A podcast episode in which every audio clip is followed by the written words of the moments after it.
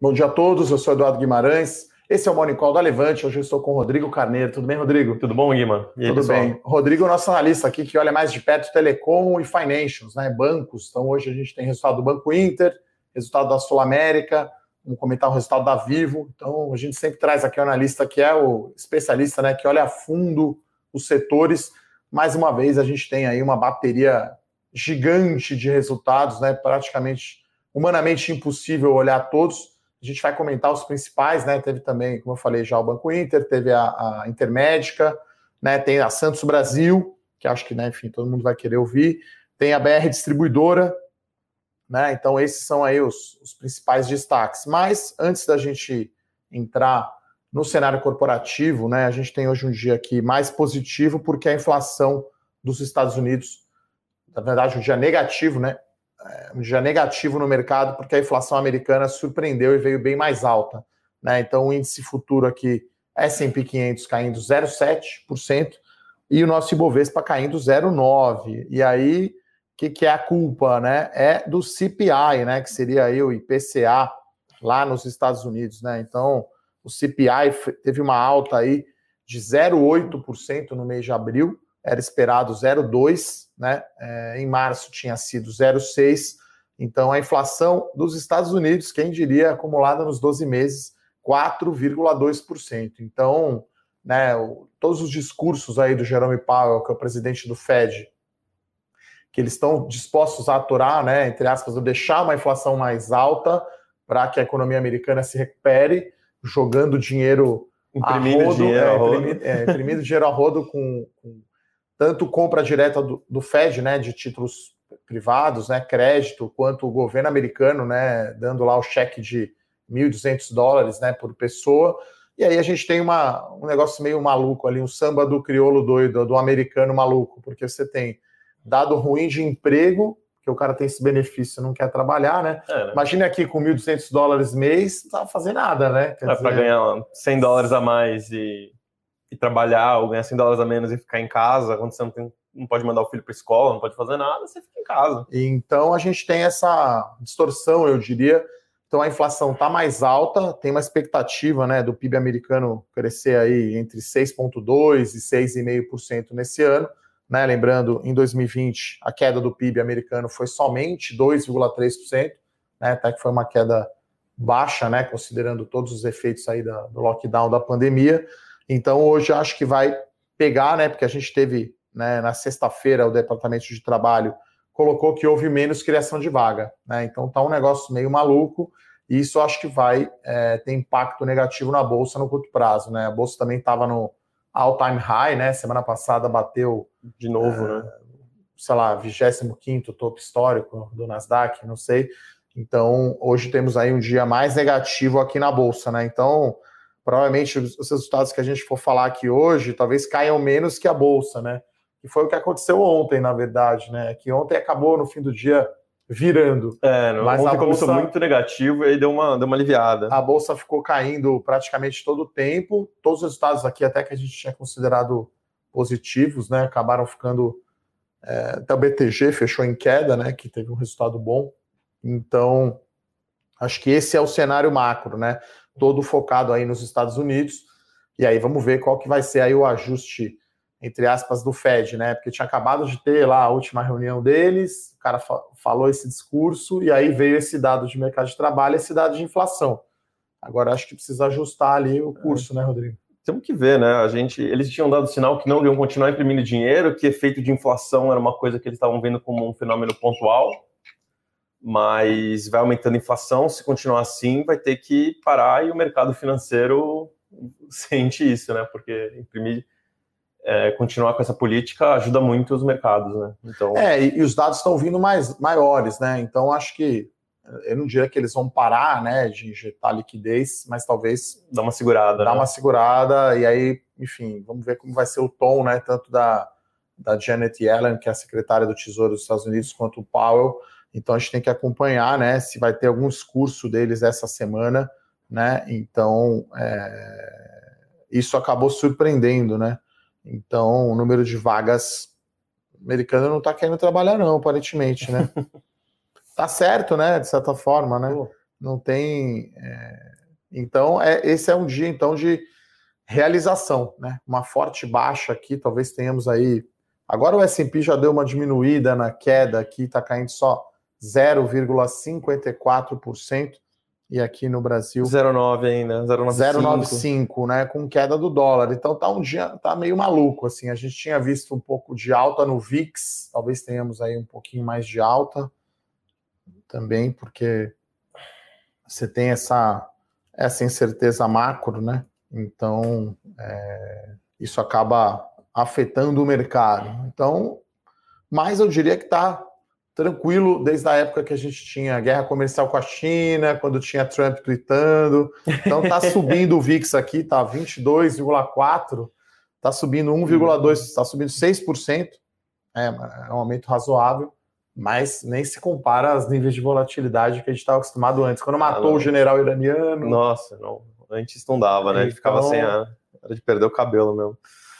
Então, vamos começar então com a temporada aqui de resultados, então, justamente eu trouxe o Rodrigo aqui para.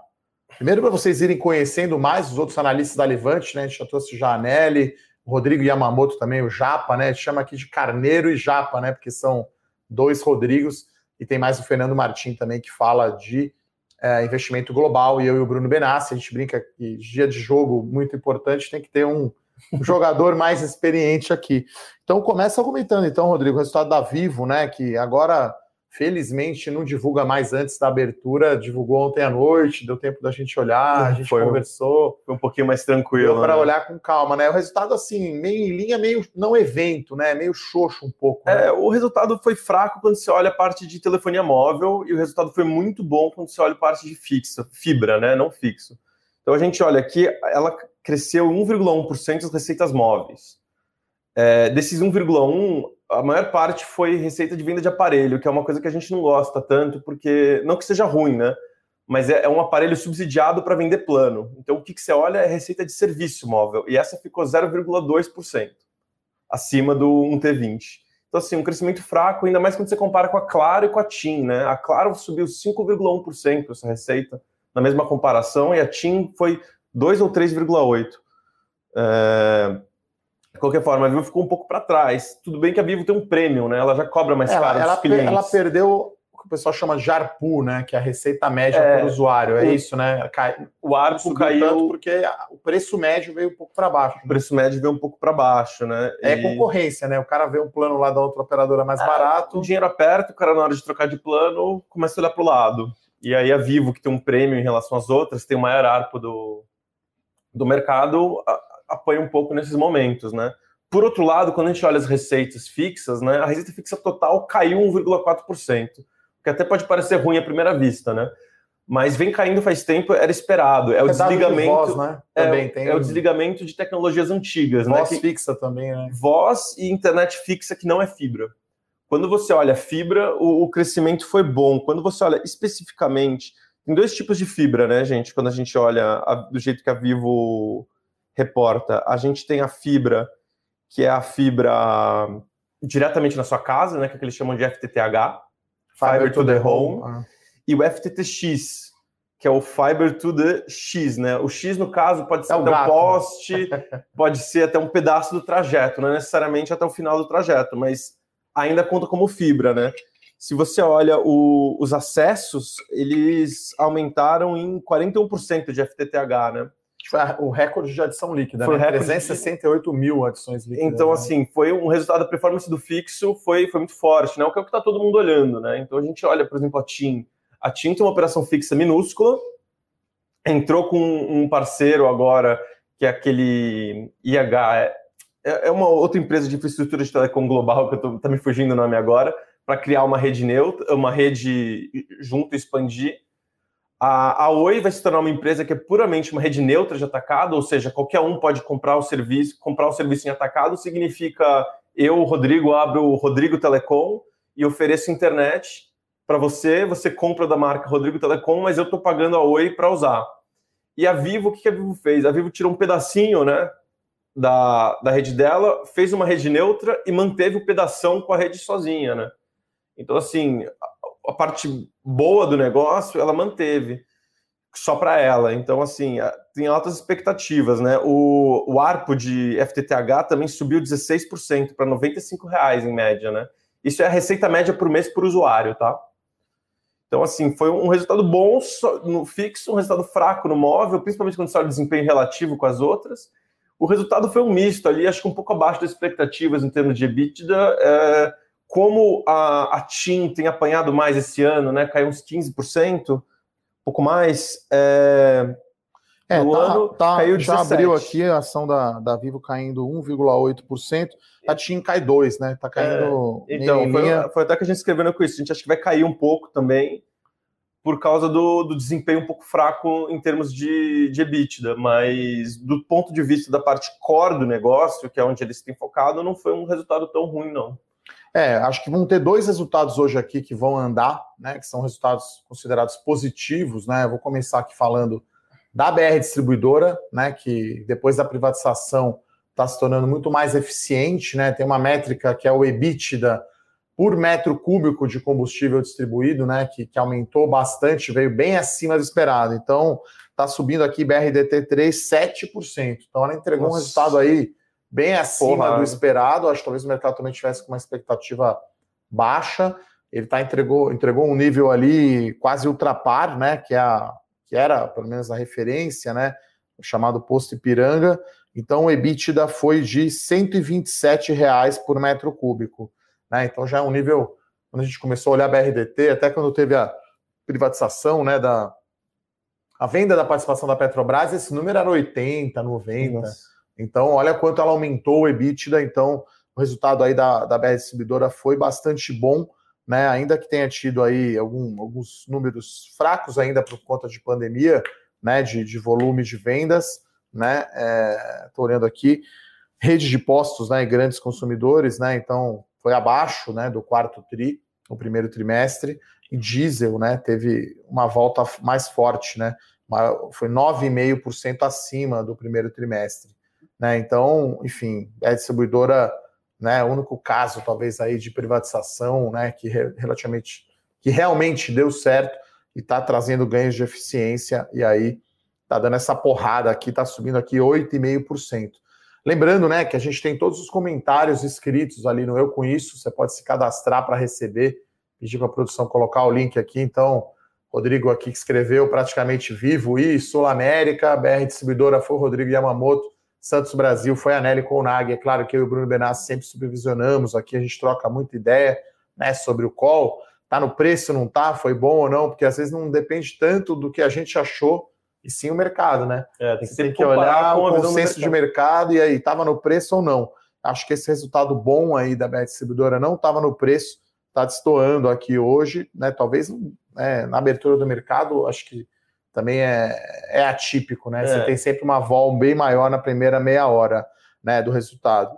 Tem muita gente também que olha um ganho muito alto e daí realiza. É, Bate e, o olho e realiza. E outro resultado positivo, esse acho que não foi tão acima assim do consenso, né? Esse foi mais no preço, foi o da Santos Brasil.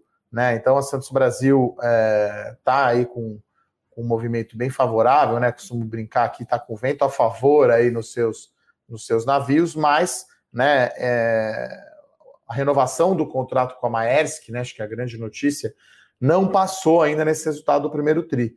Né? Então, chamou a atenção né, o, resultado da Santos Brasil, é, o EBITDA. Né? Então, mesmo tendo ali um não recorrente de 6 milhões de reais, a gente está falando aí de uma, de uma margem EBITDA recorrente de 31%. Né? Então, é, muito bom número. Lembrando né, que a Santos Brasil, quando divulgou esse, essa renovação de contrato com a Maersk, divulgou um guidance né, do EBITDA, que isso é 100% superior a 2020. Né? Então, é, é porrada. E esse resultado, acho que o que surpreendeu foi o volume, né, que, que era meio dado, mas foi 21% acima o volume de containers, e o volume é, de containers cheios de importação que é onde ela ganha dinheiro efetivamente, que melhora a margem. Então, acho que, enfim, continua num momento bom. Aí a Santos Brasil está tá aqui subindo, né, nesse dia de queda, né, do Ibovespa, Ibovespa caindo 1,1%. E aí a gente tem Santos Brasil aqui subindo, está subindo um pouquinho, né, 0,2% BR Distribuidora que está chamando a atenção. Então, na Santos Brasil, agora, o que a gente, né, o que o mercado acho que vai olhar agora é justamente né, qual vai ser a rentabilidade aí no segundo TRI, já com o preço da Maersk full, e aí agora ela começa a repassar preço para outros armadores também. Lembrando, né, para quem não conhece ainda a Santos Brasil, terminal de contêineres lá em Santos, ela é a líder de mercado, nesse dia ela recuperou o market share, ela tinha ficado para trás, agora ela já é a líder absoluta novamente, está melhorando a importação, né? De repente o dólar está dando uma ajudinha aí, né? Com essa queda do dólar. Então, é, Santos Brasil é uma recomendação aberta aqui da carteira Small Caps, né? A gente acredita bastante no case aqui. E é isso, né? Acho que o ano porrada aí da, da Santos Brasil em termos de EBITDA começa esse ano, mas é mais o ano que vem até, né? Porque você vai pegar full, né? Porque esse ano você tem só nove meses né, do contrato da Maersk, né? Então, esse primeiro tri, esse tri, que foi o melhor primeiro trimestre da história, e foi melhor até que o quarto trimestre, que já tinha sido bom, vai ser daí para cima, né? Vai começar a subir muito mais. Né? Lembrando aqui que o EBITDA para o ano, né? O guidance é de 400 a 450 milhões de reais, né? Então, é, é assim, é um outro patamar. O ano passado, acho que não tinha dado nem, nem 200, né? Então, é um número é, expressivo aí da Santos Brasil. Esse resultado já era meio esperado, né? Porque você já sabe volume, já sabe que não teve o preço, a companhia entregou um número um pouco melhor, né? Principalmente receita, um pouquinho mais de EBITDA, né? Tô pegando aqui o guidance exato, quanto é. é... Não estou achando aqui, cadê o guidance? Achei de 400 a 450 milhões de reais. Então, isso é 100% de ganho sobre 2020. Então, resultado porrada. E eu estava conversando aqui com o Carneiro, né? É, tem alguns resultados que vem meio sorte ao revés, assim, vem misto, né? Uma linha vem acima, outra vem é. abaixo. Que acho que é o caso da Sula, né? Da Sul América. Vou passar para o Rodrigo comentar, que eu acho que teve algumas coisas positivas, né? Sinistralidade e crescimento orgânico de plano de saúde mas mais uma vez o retorno, né, o ROI né, recorrente foi menos de 12%. É, o resultado, se você olha o resultado financeiro, ele foi abaixo das expectativas, né? Mesmo com crescimento de 5,4% de receita e uma melhora na sinistralidade, ainda assim o resultado deixou aquém, por isso que a gente preveu o, os resultados, a gente até escreveu aqui no Eu com isso que ia cair, a ação está caindo agora também, né? É, que tá hoje caindo... também o dia atípico aqui que o Ibovespa é, né, tá caindo derretendo, né? Mas, está caindo mais que o índice, né? Ou é, seja, tá então, caindo bastante. é uma decepção, é um resultado um pouco ainda típico com impactos prolongados do Covid, como foi o resultado anterior.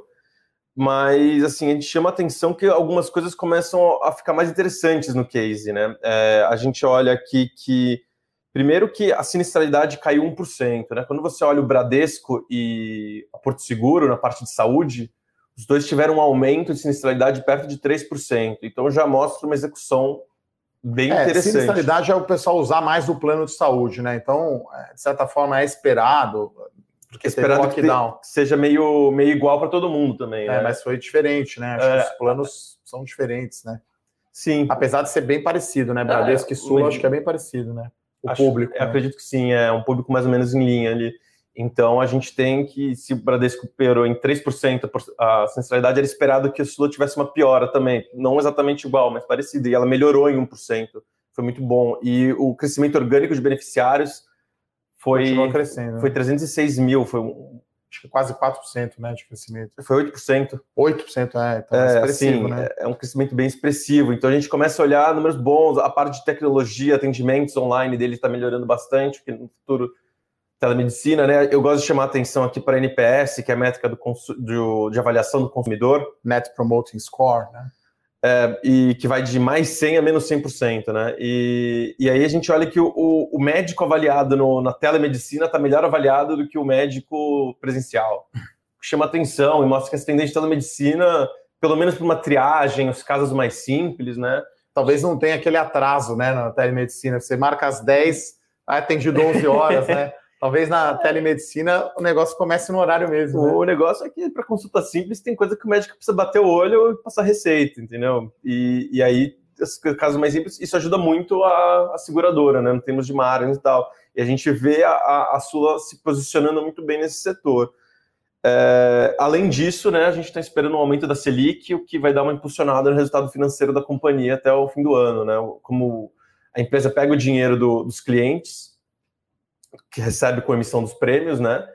E enquanto esse dinheiro não precisa ser usado para pagar os médicos, pro, pro, quando o cliente usa de fato seguro, né? Quando o cliente tem a centralidade, né?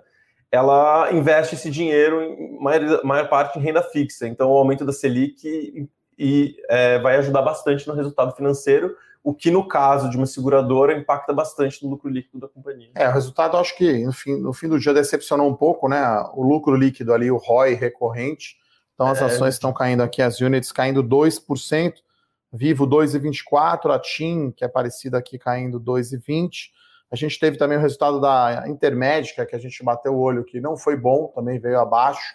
Então, tanto Intermédica quanto a Pivida, que agora tem a fusão, né? Uhum. Fica andando em linha ali com a relação de troca, então as duas estão é, caindo, né? E perguntar aqui, aproveitar que o Rodrigo está aqui, né? A gente bateu o olho, Banco Inter finalmente está caindo a ação, né? Caindo finalmente. 4%. É, Teve um resultado meio gol do Corinthians, que é sempre aquele gol impedido que não dá, né? Com reversão de, de, de R, aí deu lucro, deu um ROI de 2. É, tá certo que não deve olhar ROI para Banco Inter. Mas... Já daria lucro sim a reversão. A reversão foi 15 milhões e, e eles lucraram 20, então daria zero de lucro, não daria prejuízo, pelo menos. É, em termos de lucro, cara, realmente foi, mas chamou muita atenção como o, o banco cresceu, ele está crescendo 100% ano contra ano, há alguns trimestres já, sempre entre 90% e 110% ali o número de clientes, né? Mas o que chama atenção agora é que está conseguindo crescer seguro, cartão de crédito, tudo também mais ou na mesma quantidade que o número de clientes, né? Então, chama atenção, assim, que está conseguindo. O grande problema do Banco Inter sempre foi rentabilizar os clientes. Que agora é né? é só Inter, né? Não é nem ah, banco é, mais, né? É só Inter. Que aí vale mais, né? Se você não põe banco no nome, vale mais. Não é banco, né? é empresa de tecnologia. É, né? é, é valor para o é cliente, ainda, ainda que não seja ativo, né? Eu baixei o app aqui, eu sou cliente já, né? Sim, sim. Eles, eles, eles, eles, comunicam o engajamento dos ativos lá, deu 5,9 milhões de clientes ativos dos 10 milhões de clientes totais. Mas, assim, impressiona por quantidade de cross-sell, assim, e o, o negócio de marketplace deles, que no começo era uma coisa que eu não botava nem tanta fé, para ser muito sincero, tá, tá se mostrando interessante, tá dando um dinheirinho já para eles, está fidelizando o cliente, que essa questão muito do cashback, muito em linha com o que a Melius faz, muito em linha com os pontos livelo. Melius ou Melius? Então, não sei, eu erro. É, não sei. É tipo açaí que o Bruninho falava açaí. É. Eu acho que é Melius, mas pode ser Melius, é, enfim. Não sei, Melius. É. é. um pouco nessa linha, assim. E a gente vê tendências interessantes, né? A questão é que o valuation está na, na lua.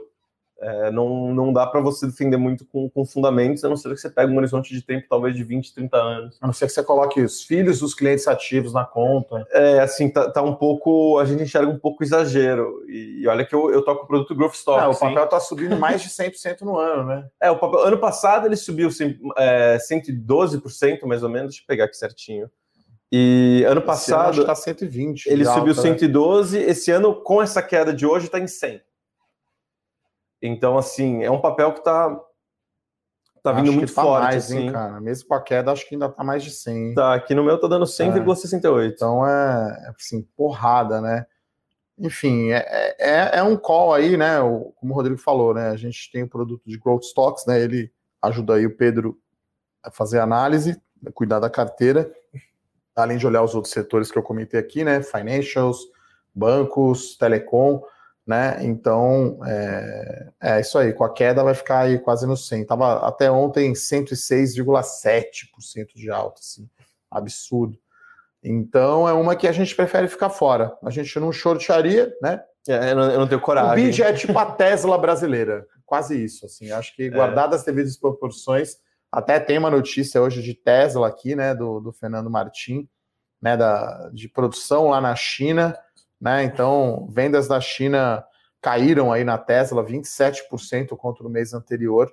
Eles venderam 26 mil carros, tinham vendido 35.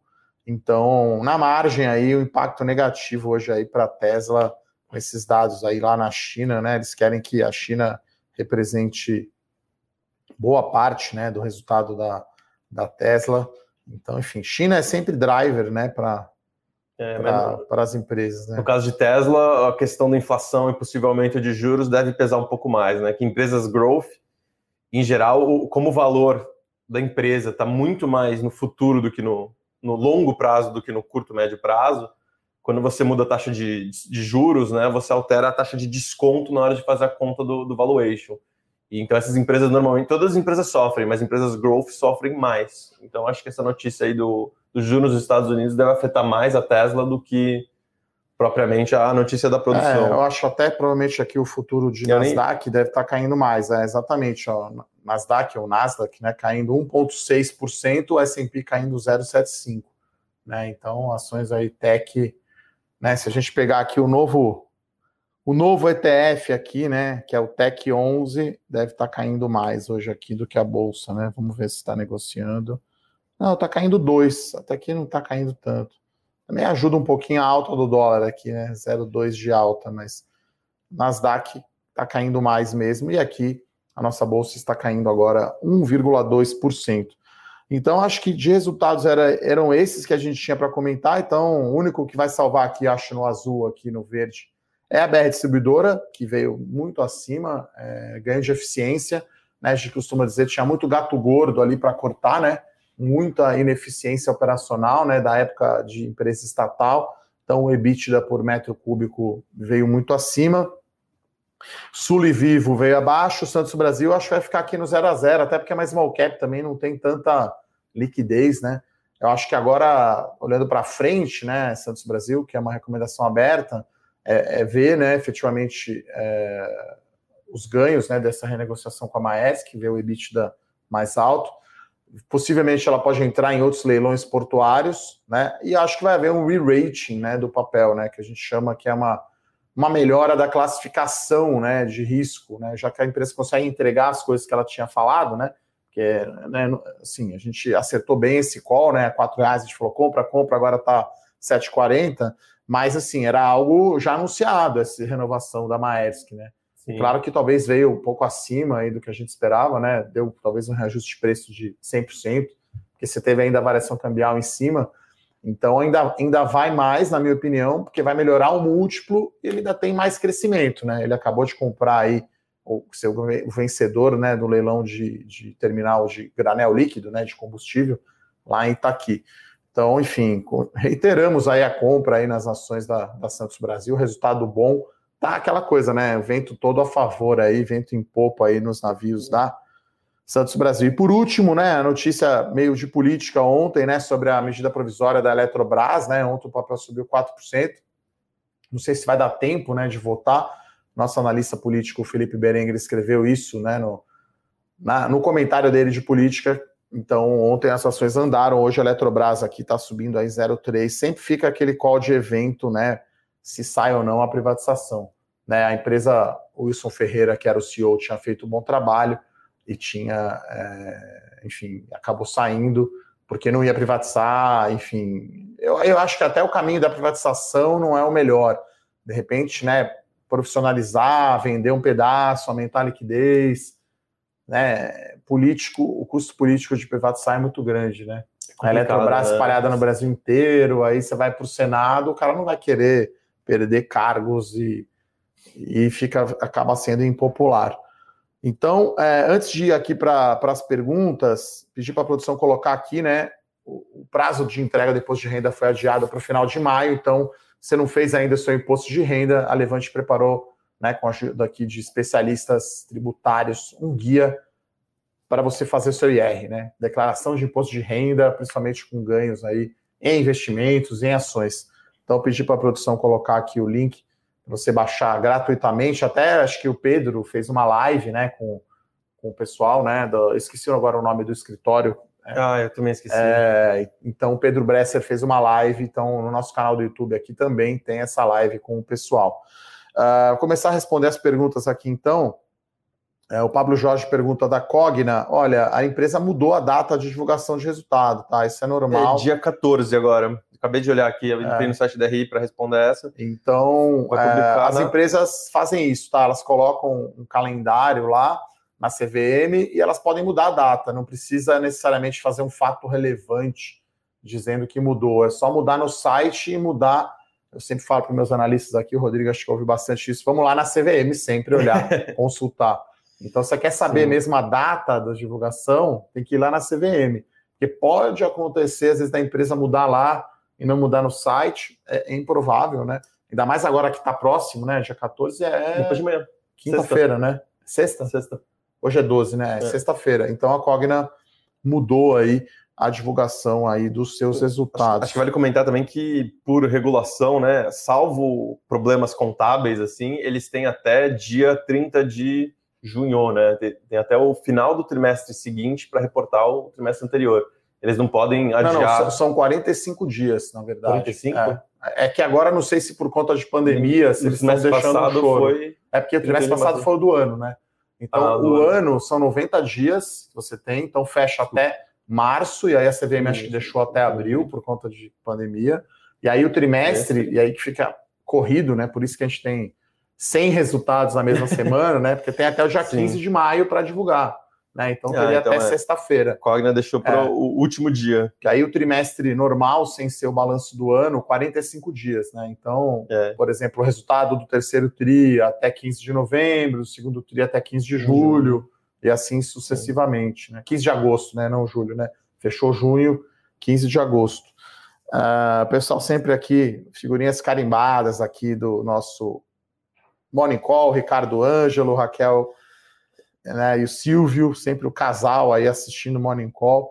Então, um salve aí para todo mundo. É... Alessandra pergunta de Sula, é, que você já meio que falou, né? Falei, né? A gente viu alguns indicadores operacionais muito bons, mas o resultado financeiramente decepcionou. A gente acha que o papel deve dar uma apanhada aqui no curto prazo. Mas, mais uma vez, né? A alta da Selic ali chegando, essas edições líquidas, crescimento orgânico está indo bem, essas iniciativas de telemedicina, tecnologia estão indo bem, está ficando um call interessante, né? Está bastante descontado já no ano. É, e a Sul América é interessante, né? Ela, uma seguradora, então tem um caixa gigante. Lembrar que ela deu bonificação, ela fez recompra de ações, pagou dividendos e JCP e fez aquisição. Então acho que eu acho que dá quase uns 15% de retorno se você pegar dividendo, buyback e aquisição acho que 12%. Então, um número expressivo. Então, quem tinha essa ação, né, ganhou bonificação, ganhou dividendos e ganhou juros sobre capital próprio, tá? É... Vamos lá, continuar rodando as perguntas aqui. É... O Arcos aqui pergunta sobre a Santos Brasil, né? A gente tem aqui na, uma conta que é o Até que Preço Comprar, tá? Então, o nosso Até que Preço Comprar de Santos Brasil, 8,50, tá? É, é, claro que, enfim, a gente sempre vai revendo, né? Vamos fazendo revisões né, no nosso é, preço justo da ação, né? Porque a gente usa muito aqui o conceito de value investing, né? Preço de mercado, preço justo. Essa é a margem de segurança. E aí, para vocês, né? Para quem é assinante aqui da, da Levante, a gente põe o até que preço comprar para você poder comprar e ter retorno, tá? Então a Santos Brasil hoje tem 15% da carteira Small Caps e até que preço comprar de 8,50, tá? É, vamos lá. O pessoal falando aqui, agradecendo a recomendação, William Pereira, né? Que a Santos Brasil está dando orgulho, agradece a, a recomendação, manda um abraço para todo mundo da Levante aqui, ele assina Small e Tríplice da Bolsa. Então, enfim, para quem não conhece, Tríplice da Bolsa é o carta do estrategista, melhores ações e dividendos. Então, enfim, precinho aí especial. O pessoal colocou aqui o e-mail né, do atendimento. Pedi para colocar o WhatsApp também, se alguém quiser aí, enfim, perguntar melhor é, sobre os produtos da Levante. O Ricardo Ângelo pergunta, Rodrigo, se a Reddor vai entrar no índice, acho bem provável, né? Pelo tamanho da companhia, pelo valuation, né? Já que o principal critério do Ibovespa é valor de mercado e, e, e, negociação e volume. Então, é, uma ação que tem um múltiplo aí 20 vezes EBITDA e Vê aí o valor de mercado já da Redditor, já deve Putz, ser uns 90 bi. Não, 146, 147 quase. Então, 150 milhões, bilhões de reais, né? Então, uma empresa grande, né? Talvez seja a maior aí dessas empresas de saúde, né? Acho que maior até que a DASA com re-IPO e maior que a Pvida Intermédica, né? Então, bem provável que entre. Precisa ter no mínimo 12 meses de ação listada, né? Então, é, então demora, como ela um fez o IPO final do ano passado, acho que provavelmente teremos a R de dólar no índice Bovespa no primeiro TRI de 22. É bem maior que GDI, Rapvida, é. três vezes.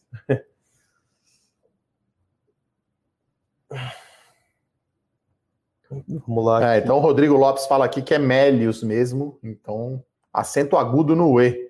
Então, Bom, obrigado, Rodrigo. É. Valeu, Xará. Eu realmente. Bom, o Rodrigo aqui pergunta de juiz, né? Ele pergunta da ação fracionária, né? Então, assim, até curioso isso.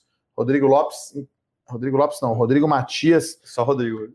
é, dá-lhe Rodrigo. É, o fracionário é quando né, você não vai comprar o lote padrão, né? Então ele tem bem menos liquidez. Então a WIS é uma small cap, ela já tem bem menos liquidez, talvez o fracionário é, tenha menos ainda. De maneira geral, a gente tipo, não recomenda comprar fracionado, né? Melhor, preferível sempre comprar lote padrão, por uma questão de liquidez. Tipo, não é boas práticas, vamos dizer assim, né? Ainda mais no small cap. Agora, quanto ao WIS, a, a a, a gente até conversou com a rede da empresa recentemente, a gente viu um potencial interessante, a gente tem algumas questões ali com a é, o controlador tem, da empresa. Tem, assim. tem um, um, certo conflito de interesse, né? Porque assim, o controlador da empresa é um sindicato de funcionários, da, da, Caixa, Caixa Econômica Federal.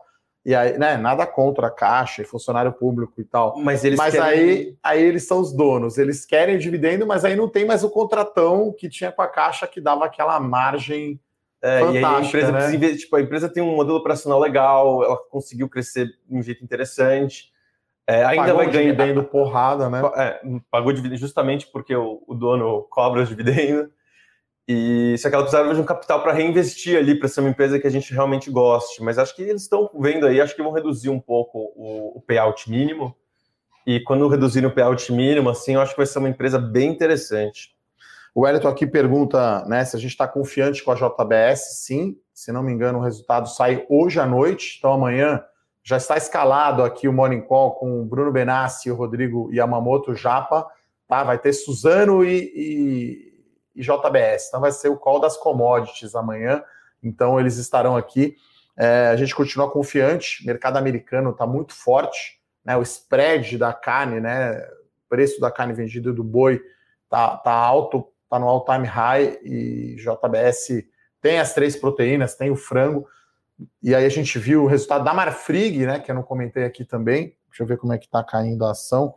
Né, o resultado da Marfrig veio um pouquinho acima do esperado, só que chamou atenção a margem na operação América do Sul, né? Então a margem EBITDA na América do Sul foi menos de 5%. Então, JBS vai ser bom que o peso Brasil ali é bem pequeno, né? 80% é, é Estados Unidos. Unidos Você vê na Marfrig, 12% né, da, do EBITDA foi América do Sul. Né? Então a Marfrig está aqui caindo um pouco mais que o índice aqui, caindo 3%. Então estamos confiantes sim, Wellington, na JBS. O pessoal colocou aqui o guia do imposto de renda aqui, eu comentei. Tem aqui o Alexandre Nelfeld, que foi meu funcionário lá na tesouraria da Clabin, faz tempo, hein? Um abraço aí pro, pro Ale, ele tá perguntando de Marisa, a gente não tá acompanhando, cara, assim, a gente tem, acho que outros nomes, né, acho que varejo alimentar e talvez, né, outros nomes mais interessantes como Renner, a própria, a própria Guararapes, né, então Marisa tá mais fora do radar aí, tá, Ale? Então não estamos acompanhando essa, eu acho que ela acabou surfando uma onda né, positiva ali com, com a fusão da Ering, aliás, né? Tesouraria da Ering operou as próprias ações, né? Então vamos ver o que a CVM vai fazer. A gente não comentou aqui, né? A Ering tinha um programa de recompra em aberto. Durante a fusão, ela foi lá e comprou o papel, né? Então, aquela frase frase clássica, né, do, de insider information do, do, do filme Wall Street, né? Blue Horse love, loves Anacott Steel. Então é complicada essa situação, né? Então, enfim, teve algum insider aí. Blue Horse Shoe loves Anacott Steel é o, o, Michael Douglas, o personagem do Gordon, Gordon Gekko, falando para o Bud Fox, o insider. E aí, né? Tesouraria da Ering operando o próprio papel, ficou feio. Vamos ver o que a CVM vai fazer. Né? A gente sabe aqui no Brasil acaba não dando nada, acaba dando uma multinha lá de 20 mil reais, os caras operaram. Tá é. certo que aí nesse caso é menos ruim, né? Porque o minoritário da empresa também é favorecido, né? Porque a empresa fez dinheiro com essa, essa notícia corporativa, mas é algo que é bem suspeito, né? Então o pessoal perguntando bastante aqui da Cash 3 aqui. O que, que você pode falar, Rodrigo? O, o Ereslek Queiroz aqui, não sei se eu pronunciei o nome correto, então perguntando aqui da Cash 3. Ele falou que teve um comunicado aos acionistas, é, o né? O único, Madeira o único comunicado ao mercado que eu achei aqui é de negociação atípica, que não. Que é basicamente quando tem um volume de, de venda ou compra muito fora do usual, eles são obrigados a avisar o mercado, que não é necessariamente. É, a CVM questiona, eu já fui de, de relações com investidores, é isso. A CVM vai lá, questiona, oh, esse volume muito alto aí, ah, não temos nada a declarar. Geralmente é isso, né? Geralmente é, é algo de fora papel muito de pessoa física, muito aí. É, é small cap, influencer né? youtuber fala para comprar e aí acaba. Por isso que eu falo, né, pessoal? Esses volumes muito grandes acabam às vezes sendo muito especulativos, né? E aí tem pessoas talvez que entram nessa, né? Porque vê o papel subindo bastante, é, acha que vai continuar subindo dessa forma. Uma alta né? de 20, 24% aqui em seis dias, mais ou menos, aqui eu puxei no seis pregões. Aí depois dessa alta agora caiu 17, Tipo, tá, tá dentro um pouco do esperado de uma small cap aqui, assim, acho que não tá nada muito. Tá bastante volátil. Né? Ontem a queda foi de 7%, anteontem já tinha sido 5%. É, tá, tem caído nos últimos quatro dias aqui, mas assim, ainda tá um movimento de alta bom no ano. As ações estão subindo somente 123%. Então acho que quando o papel sobe 123% no ano, é, em, em, meio ano, é, é, normal ter esse tipo de, de volatilidade, né? Para entrar muito em pânico, não. É, um pouco assim, é uma alta muito forte, né? É que o pessoal tende a perguntar sempre quando sobe, né? Quer dizer, quando cai, né? Quando sobe 100%, parece que é o normal. Aí quando cai, pô, que estranho, né? Tá caindo tudo isso. Então, acho que isso é normal. O pessoal perguntou aqui da DataX aqui da, da Sul América. Estou procurando aqui. Enfim, estamos se virando nos 30 aqui ao vivo. Então, o Vitor aqui pergunta a Datacom da Sul América. Estou no site deles aqui para ver se, se eu encontro. Essa informação às vezes não é assim tão. Que isso fica ou na Assembleia ou no comunicado que anuncia o dividendos, né? É. E aí tem que dar uma caçada mesmo. E aí, geralmente, ele põe no histórico só que ele pagou, né? Porque no site das empresas tem lá, né? A, a, o histórico de distribuição. Então, deve ser agora por maio, tá? É, mas a maior parte já foi, né? Então, Sul América é, pagou um dividendo grande aqui. É, e JCP, né? Que ele paga trimestral. Vamos ver aqui mais perguntas, então. CVC, a gente continua de fora. É aquela história, a gente tem aqui um pouco mais de 80 empresas na bolsa, tem 20 que a gente não quer ver pintada nem de ouro. Né? Então, educação, CVC, IRB, tem algumas que a gente está fora, né? É. A gente pensa em setores, divide aqui entre os analistas e a gente tenta ver né, o melhor case de cada setor. Então, né, varejo, varejo vestuário, por exemplo, é grande, então a gente separa, tem as que a gente gosta mais. Então, é. Marisa, CVC, não estamos olhando, né? É, reporta o resultado na sexta também, vamos ver aí. Eles tinham até. Eu bati o olho até lá no último resultado. Eles estavam tendo uma disciplina de caixa boa, mas assim, sem vacina, sem viagem. É, é bem, bem simples, assim. Mesmo que tem, esteja melhorando, ainda, ainda tem chão. É, é, é né? tem a pergunta aqui do João Prado, né? Tem bid 11 com 500% de ganho, devo vender? Meu Deus, demorou, né? É. Assim, não tudo. O que a gente fala aqui sempre é para ir rebalanceando, né? Vai pondo parte do lucro no bolso, né? Sim, acho que é importante você ter ali o, preço que você acha que você deve vender a ação de alguma forma, né? Qual o ganho que você está buscando com essa ação? Se for mais do que 536, né? Que eu acho difícil.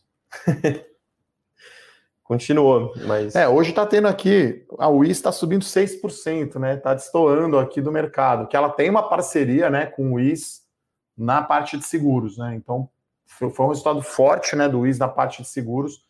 Acho que é o driver aqui da alta da WIS hoje, né, Rodrigo? Deve ser. Eu não, deixa eu olhar aqui a WIS, que eu não tinha, não tinha visto isso ainda hoje. A gente é. se vira aqui nos 30. É, então. Então, então acho que a, a UIS tem agora novas avenidas de crescimento, né? Então, ela, ela, não tem mais o contrato com a Caixa, esse ano ela ainda tem receita, então ela vai depender desses novos negócios, né? Acho que tem um negócio com o BRB também, e acho que esse negócio de seguros com o Inter é o grande, é a grande avenida de crescimento deles. Então é. sai um número muito forte no resultado. A gente não olhou né, no detalhe aqui o, o resultado do, do Inter, e aí puxa o IS para cima, sim, tá? Sim, é. Sobre a crise hídrica aqui, Wellington, é por isso que a gente gosta bastante de empresas transmissoras de energia elétrica, né? Então, quando você está na geração, depende de São Pedro, depende da chuva. Então é mais complicado, né? Não sei se vai chover. É, agora a gente está entrando na época seca, né? É, época com menos chuvas aqui no Brasil. Então pode as empresas sim sofrer. Então, por isso que é bom, se for empresa que tem geração, por exemplo, a Engie Brasil, que tem a TAG, que tem outras formas de energia, você, né, não vai querer, sei lá, uma AES Brasil, que é quase que hidrelétrica pura, né? A AES Brasil é mais hidrelétrica pura. Você tem a Engie, né, que é, que é uma das maiores geradoras do Brasil, né, depois da Eletrobras, né, privadas, mas tem outros negócios também.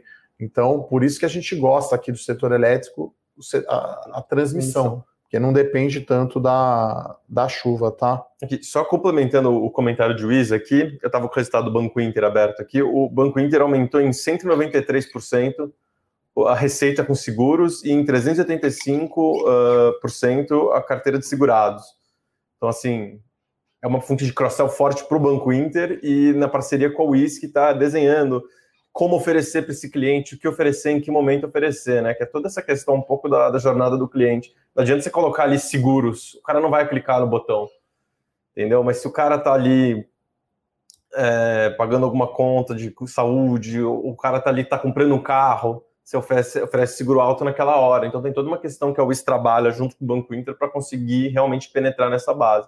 Com um resultado ótima do Banco Inter aqui. A, a é, antecipa, né? O resultado da UI sai amanhã, né? Depois do é. fechamento. Então, de certa forma, antecipa. Então, está subindo aqui 5,5% a ação da WIS e a, a unit aqui do Banco Inter caindo 4,4%, né? Realmente uma volatilidade aqui, BR Distribuidora subindo 8%, Nossa. e aí puxa um pouco a Petrobras, né? Que a Petrobras ainda tem 37,5% da BR, né? Putz, é então, verdade, hein? Petrobras está subindo 0,6, provavelmente puxado aí por BR, né? Na marra aqui. Tá meio, a não ser, claro, vamos ver aqui o petróleo, né, para ver se está está subindo. Ah, o petróleo subindo ajuda também, né? O petróleo subindo um, o Brent quase nos 70 dólares. Então, mas a Petrobras ainda é dona, né, de boa parte da BR distribuidora, né? Manteve até a marca, inclusive, né? É, o Ismael pergunta se a B3 não vai acabar com os fracionários. Olha, só vai acabar quando tiver lote de uma ação, igual é nos Estados Unidos. Acho difícil, porque tem muita ação NPN aqui, tem pouca liquidez, então, enfim, o Brasil vai ter esse eterno atraso aí em relação à Bolsa dos Estados Unidos. Né? Acho que nos BDRs isso já diminuiu um pouco, né, Rodrigo? Já, já é unitário, né? Quando a B3 mudou lá é, tirou os BDRs restritos a qualificado, já colocou unitário, já melhorou, né? É, pois esses avanços BDRs foi, é, agora física foi acaba né? sendo ruim, né?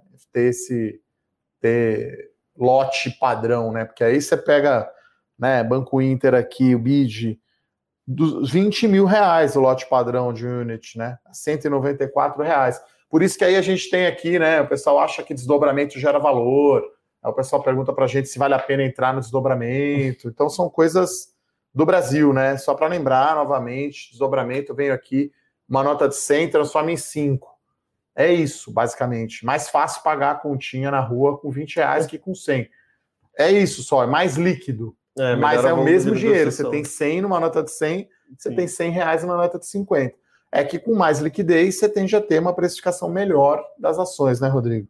Isso. Em geral, dá uma melhoradinha ali no, no, no, volume de negociação, né? Então você tende, teoricamente, o mercado fica mais justo, né? Tende ao preço justo da ação. Bom, bastante pergunta aqui, Rodrigo. É, o Márcio Duarte aqui pergunta, vou responder mais um pouquinho, que a gente já está aqui já quase no, uma hora aqui. É, da Itaúsa aqui, né? É, da Itaúsa. novela XP. Essa novela depende de SEC, de Fed, é, tá lá com a autoridade americana, por isso está demorando mais. Né? É, nem o Brasil, nem os Estados Unidos, regulador, se manifestaram ainda. A novela acaba quando o regulador falar que está tudo bem. É, além disso, a XP vai ter que emitir BDR aqui para fazer isso daí funcionar, porque os investidores pessoas físicas não vão receber as ações da. Como é que é, né? O Itaú tem 41%, ele vai separar do banco, um pedaço vai para Itaúsa.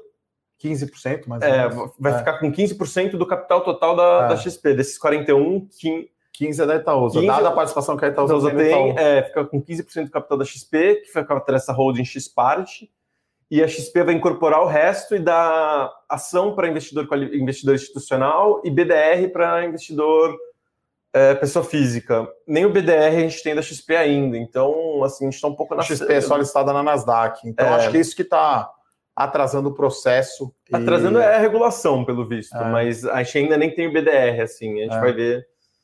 Ainda sobre o fracionário, tá, o Josmir pergunta, então não é válido comprar fracionário? É sim, é só tem que atentar para a liquidez, né? Então você vai lá para uma small cap, que tem pouquíssima liquidez, aí você vai para o fracionário, tem menos ainda. Então, é. tranquilíssimo comprar Banco Inter, BR Distribuidor, Itaú, Petrobras, quer dizer, ações que têm liquidez grande no lote padrão, você compra no fracionário é. sem problemas. então, não tem nenhum problema, você e você vai compondo. O que a gente acha interessante é sempre tentar buscar os lotes padrões, né? Então, sei lá, começa com cinco ações ao invés de 10, e aí tem o lote padrão, e depois vai é. aumentando, porque depois, se precisar sair e vender, é, a liquidez é bem menor no, no lote fracionário, né? É, eu, eu, preferiria evitar, assim, minha recomendação seria evitar, se possível, você não precisa ficar de fora de uma posição por causa disso. Você tem, o preço da ação está muito alto, o Banco Inter está 200 reais a ação, você não consegue colocar o lote mínimo, então tudo bem, pega um fracionado, tem bastante volume tal. Não deixe de entrar na posição, mas sempre que puder, evite. Bom, aqui tem muitas perguntas sobre quedas ou não de ações. Eu sempre, enfim, dado o tempo aqui, sempre olha o período e olha em relação ao Ibovespa, né? Porque às vezes você está olhando na semana, tá caindo 10, mas aí subiu 10 antes. Né? Então, acho que é importante olhar. A Mitre aqui, o Vitor pergunta porque está caindo. Eu já eu falei isso ontem aqui no Morning Call com, com o Bruno o setor de real estate está para trás no ano, né? Até Cirela está caindo, né? Que é blue chip. Então, acho que é uma questão de risco uh, maior, e aí esse setor acho que ficou menos interessante agora do que era antes da pandemia. Curiosamente, né, o brasileiro sai da pandemia gostando mais de imóvel, mas aí a ação o brasileiro gosta menos, né? Meio, meio maluco isso, né? O pessoal me liga, às vezes, oferecendo imóvel, fala, então, eu gosto da ação da construtora, não do imóvel. Quero liquidez. Não quero ter um negócio que me dá despesa, né? Então é, é curioso isso. Tá? O pessoal pergunta também de VEG. É, eu não tenho nenhum parentesco não com Vicente Guimarães. Aliás, eu tenho alguns homônimos Eduardo Guimarães por aí. Então, enfim, a família, né? O nome do meu pai é Silveira Guimarães. Enfim, mais português impossível, né? Mas é, não tenho nenhum parentesco não, tá, pessoal? Então, acho que é isso. Vê se tem mais alguma pergunta aqui saideira, Rodrigão. Um ver aqui, aqui perguntando do Caixa Seguridade, se tem potencial. A gente soltou já um relatório. É, a gente recomendou ficar de fora. É. É, eu não teria nem BB Seguridade, nem Caixa Seguridade. Eu acho que no mata-mata ali ainda preferiria o BB, que pelo menos tem um histórico de dividendos. Ainda não está muito claro entender essa transição de contrato lá. É, ficou um pouco confuso esse negócio da Caixa Seguridade. Também, assim, o time de vendas era, da, era muito da WIS. E eles fizeram justamente a transição, que a Wiz se desvalorizou muito por causa disso, que perdeu esse baita contrato. E a Caixa está treinando os funcionários a vender seguro ainda. Então, assim, é, é um, um, nível de incerteza. Não vou falar que não vai subir, né? Porque eu não posso prometer nada, mas assim, o nível de incerteza não, não, não atraiu a gente. A gente também não está gostando de nenhuma empresa estatal. Então. É, tem uma pergunta boa aqui que eu vou encerrar com essa, é, do Flávio aqui sobre G2D, né? Que é um nome eu acho genial, né? Go to Digital, então é um BDR, né? De, de, de private equity, né? Acho que o BTG está fazendo essa oferta, né? Como se fosse um IPO, né? Tem diversas empresas investidas lá dentro. Né? Então é bem interessante, acho que cresceu muito essa, essa gama de investimentos alternativos, de você é. pegar ações que nem estão na bolsa ainda. Né? E aí você tem um ticket médio menor. Nesse caso é 3 mil reais. Né? Então, enfim, a gente não chegou a fazer relatório sobre essa, essa oferta, né? Que seria quase como se fosse Perdão, é um, IPO, IPO. É um IPO de BDR, é uma coisa muito Eu cheguei a bater o olho, assim, tem, tem umas coisas bem interessantes, mas a gente ainda não olhou a fundo, assim. Se... É, é, o fato de ser BDR, eu não vejo como problema, porque tinha a Bia Toscana, tem algumas empresas que são, né, BDR, acho que é uma questão societária, mas os negócios parecem ser bem interessantes, né, quer dizer, você tem boas empresas lá dentro, empresas aí que, que crescem bastante, então é, é para uma caixa de investimentos alternativos. Né? A XP lançou recentemente um fundo selection alternativo. O BTG, um tempo atrás, tem o, o, FIP Economia Real, que fechou, que vai ser o dono da Oi. Né? É, tem o Pátria Pipe também, que é Private Equity Investments. Né? Então, é, é bem focado em. Então, isso é para ser uma parcela pequena do capital, e assim, isso é mais arriscado que ações, tá? Porque você está pegando empresas que não são listadas na bolsa ainda, né? Então seria mais ou menos como se fosse investir aqui na Levante LVNT3 antes de ser listado, né? Então assim, é um prazo de maturação maior, um risco maior, né, do que ter, sei lá, ação da XP ou do BTG, quer dizer, negócio que já está lá, que é grande. Então é, é uma diferença maior de, de, de prazo de investimento e de risco. Investimento alternativo, é coisa assim de 10 anos para deixar é mais ou menos isso, de 5 a 10, deixa lá, porque assim, são empresas que podem. Né, a Stone não existia né, há 5 anos atrás, 6 anos atrás, do jeito que ela é hoje, vale 22 bi de dólar na bolsa. É. Até um livro interessante que eu recomendo aí, que é o Fora da Curva 3, né, que entrevista aí os, o, os, os, caras criadores dessas startups, né? Então tem lá o dono da Stone, né, a história dele, né? Então aí é muito fora da curva mesmo, que é uma expressão estatística, né? Quando a, a, o ponto está muito fora da média, da mediana, você tem um gráfico aqui, fora da curva é quando está totalmente fora, então é bem interessante. Então, é, Flávio e pessoal, Go to Digital, o nome é muito bom, né? Começa por aí, né? Tem uns investimentos interessantes, eu cheguei a dar uma olhada, assim, tem muita é, coisa. A gente de... fez um call né, com eles, né? A gente, a gente aqui na Levante faz muito o pessoal chama isso de Investor Education. Todas essas ofertas as empresas querem que a gente acompanhe, mas aqui a gente foca né, em 30, 40 empresas aí que a gente acompanha de perto, porque estão na carteira, e a gente, claro, está namorando aí novas empresas, novas possibilidades. Então, a IPO, acho que a oferta acho que é essa semana que fecha, e aí acho que depois que for listada e a gente tiver uma visibilidade melhor dos financials, né, desse uhum. BDR, é um fundo alternativo, como o próprio nome diz, com, com Selic muito baixa, né? E pode ser uma alternativa bem interessante aí, investimento na bolsa, mas eu friso novamente, colocar aí um percentual baixo, né, pessoal? Não vai colocar muito dinheiro aí, coloca meio, 1%, coloca ali, né, pouco, pouco dinheiro para investir. Acho que é isso, pessoal. Antes de fechar, então, vamos ver aqui o nosso Ibovespa. 1,3% de queda, a IBR Distribuidora salvando o dia aqui, subindo 8%, e a UI subindo 3,7%. O resto é tudo queda, inclusive Santos Brasil vivo aqui caindo 3%, a Intermédica caindo quase 5%, e o Banco Inter caindo 4,5%. Né? Sula caindo 3,7%. E Marfrig caindo 4,3%. Então, é, é, o dia começou azedo, né? Vamos essa, ver se dá uma melhoradinha. É, essa semana aí é o, enfim, reta final aí, é a subida da Brigadeiro aí da São Silvestre, com todos os resultados saindo ao mesmo tempo, né? Então a gente agradece os RIs que divulgam pós-fechamento, seis da tarde, cedo, você olha o release, né, Santos Brasil saiu seis e pouco, Sula a Vivo e Sula também, então a gente consegue ver com calma ali é. e poder se preparar melhor aqui para o Morning Call, alguns resultados, enfim, ficam muito corridos aí para a gente ver. Sempre aquela empresa que gosta de divulgar o resultado às 11h30 da noite.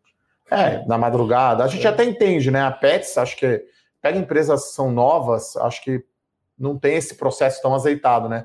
Eu já fui aí do RI, você tem que pegar a informação da controladoria, balanço, coloca na CVM.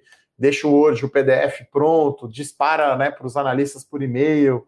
É, é, complicado e aí acho que demora porque o cara está fechando, está mudando coisa de última hora, né? Tá, a Pets acho que está divulgando aí o segundo ou terceiro resultado depois do IPO só. Ah, é, normal. Ainda não está já no, no, no, modo normal, como está a Sula, como está a Santos Brasil, que é listado há muito tempo aí, já está lá, já está funcionando tranquilo. Acho que era isso então, pessoal. Gostaria de agradecer então as perguntas de todos. É... agradecer a presença do Rodrigo Carneiro aqui, sempre bem-vindo no Morning Call. Obrigado, Edu. Valeu, pessoal. Bom dia, bom bons dia, negócios. Pessoal. Um abraço. tchau. tchau. tchau. Para saber mais sobre a Levante, siga o nosso perfil no Instagram, levante.investimentos. Se inscreva no nosso canal do YouTube, Levante Investimentos. E para acompanhar as notícias do dia a dia e mais sobre a Levante, acesse nosso site levante.com.br.